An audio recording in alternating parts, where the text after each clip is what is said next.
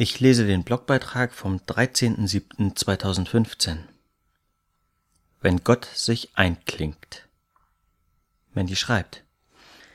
Stell dir mal Folgendes vor. Du schuftest dein ganzes Leben lang in einer Firma. Dein Chef ist, sagen wir es mal gerade raus, ein ziemlich korruptes Arschloch. Dein Gehalt liegt gerade mal knapp über dem Existenzminimum und du fühlst dich ausgenutzt und unterdrückt. Im Grunde bist du nicht mehr als ein Sklave und plötzlich erhältst du die Möglichkeit, dich aus dieser verzwickten Lage zu befreien. Du bekommst das Angebot, wegzugehen und woanders nochmal ganz von vorn anzufangen. Es gibt nur ein Problem. Du hast weder Geld noch eine Mitfahrgelegenheit, um überhaupt irgendwo hinzukommen und neu anzufangen. Dir bleibt nichts anderes übrig, als zu deinem Chef zu gehen und ihn um Geld für die Fahrt und ein Startkapital zu bitten. Unglaublich aber wahr. Dein Chef gibt dir das Geld. Nicht nur ein bisschen, sondern er macht dir ordentlich die Taschen voll. Er gibt dir so viel, dass er fast selbst nichts mehr hat. Klingt wie Chef auf Drogen oder Märchen? Es scheint aber tatsächlich genau so passiert zu sein zumindest wenn man der Bibel glaubt, denn darin wird diese Geschichte erzählt. Nicht mit genau diesen Details, aber die Hauptaussage stimmt. Vielleicht kennst du diese Geschichte schon. Das Volk der Israeliten wird in Ägypten auf grausame Weise unterdrückt. Plötzlich greift Gott in ihr Leben ein, und der Pharao sagt zu ihnen, zieht weg von hier, die Israeliten haben jedoch null Rücklagen, um einfach mal die Koffer zu packen und zu verschwinden. Das sind alles arme Sklaven, aber Gott hat eine Lösung parat. Er sagt zu Mose, ich will euch bei den Ägyptern Achtung verschaffen.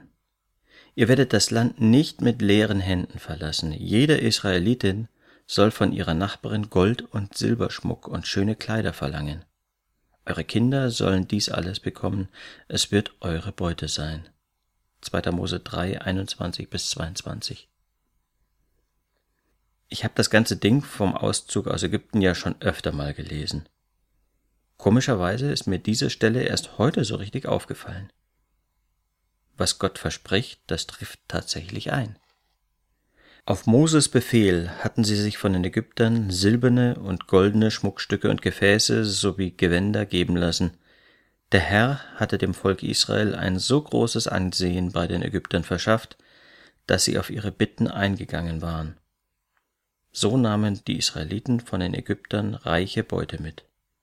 2. Mose 12, 35 bis 36. Das ist schon krass. Denn die Ägypter handeln gegen jede menschliche Logik. Freiwillig und ohne Zwang geben die wertvolles Zeug raus und das noch sehr großzügig.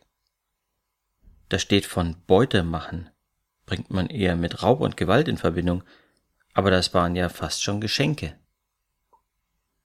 Warum haben die Ägypter das getan? Ganz offensichtlich, weil Gott eingriff und ihr Herz verändert hat. Vielleicht machte er ihnen klar, hey, diese Sklaven sind genauso Menschen wie ihr. Sie haben Kinder zu versorgen und wollen nicht nur gedemütigt werden. Gott beeinflusste sie in ihrer Herzenseinstellung. Manchmal geht's uns doch ganz ähnlich. Es gibt Situationen, da liegt unsere Zukunft mehr oder weniger in den Händen anderer Menschen. Ihre Entscheidungen bestimmen, ob wir eine gute oder eine schlechte Note bekommen, ob wir befördert oder gekündigt werden. Manche Entscheidungen fallen positiv, andere eher negativ aus. Zu einem bestimmten Teil können wir uns selbst einsetzen, fleißig sein und uns bemühen. Aber oft liegt ein gewisser Prozentsatz nicht in unserer Hand. Können wir Gott wirklich vertrauen, dass er im Herzen eines anderen Menschen wirken kann und will? Ja, definitiv. Selbst wenn dich ein Arbeitskollege auf dem Kieker hat und dir bewusst schaden will, indem er vielleicht falsche Gerüchte über dich in die Welt setzt, fang und hör nicht auf, für ihn zu beten. Bitte Gott darum, sein Herz zu verändern. Gott hat die Macht, das zu tun. Die Ägypter gaben freiwillig. Irgendwas war in ihren Herzen geschehen. Was genau lässt sich menschlich nicht erklären, Eine ähnliche Veränderung kann auch im Herzen deines Arbeitskollegen geschehen, der sich bisher so mies benommen hat. Wasserbäche können wir umleiten. So lenkt der Herr das Herz eines Menschen, wie er will. Sprüche 21, Vers 1. Das ist nicht des Rätsels Lösung, aber es ist eine Möglichkeit. Es soll dir zeigen, Gott ist es möglich, sich in die Gedanken und das Herz eines Menschen einzuklinken und darin Großes zu bewirken. Probier es aus. Du kannst nichts verlieren, nur gewinnen. Alles Liebe, deine Mandy.